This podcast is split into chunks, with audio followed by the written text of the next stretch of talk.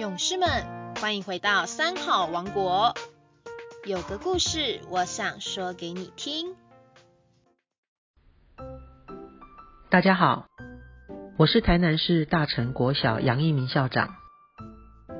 今天我要跟大家分享一篇故事《播种的收获》。从前有两个兄弟，在父母过世以后，他们就各自分家。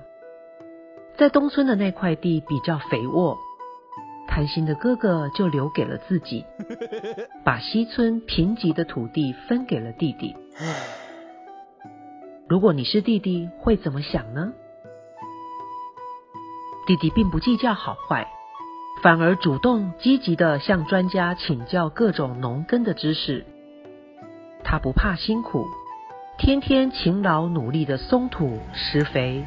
把耕种还有劳动当做是自己每天锻炼身体最好的运动，天天耕种，天天运动，日复一日。小朋友，你猜猜看，哥哥拿到肥沃的田地之后，他又是怎么做呢？我们再来看看弟弟，弟弟认真积极努力的耕种跟劳作。一年以后，不但农作物丰收，也练就出强壮健康的身体。哥哥的田地呢，一片荒芜，杂草丛生。弟弟问哥哥：“你为什么不去田里耕种，把田地放着让它荒废呢？”哥哥神秘兮兮的说：“弟弟，这你就有所不知了。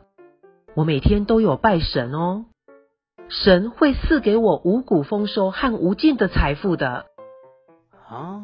弟弟反问哥哥：“您天天对着桌子祈求着，桌子呀，请你赐给我白米和金钱。桌子能够做到吗？只求神却不耕耘，神是不会代替你工作的。金黄的稻穗不是一天就能从土里长成，是需要汗水灌溉的。”俗话说得好，一分耕耘一分收获。不要过度期待从天上掉下来的礼物，我们的双手才是真正的聚宝盆。主动积极的态度，加上勤奋的努力，才能够为我们创造幸福美满的生活。故事讲完了，小朋友。你们知道 Kobe Bryant 这个篮球巨星吗？他前一阵子因为直升机的意外死亡了。他在篮球场上无往不利，大家都觉得他是一个有天分的选手，听起来很有道理。但是有人曾经问过他：“你为什么能取得今天的成就？”Kobe 说。你知道洛杉矶四点钟的早上是什么样的吗？原来他每天四点钟就起来练球。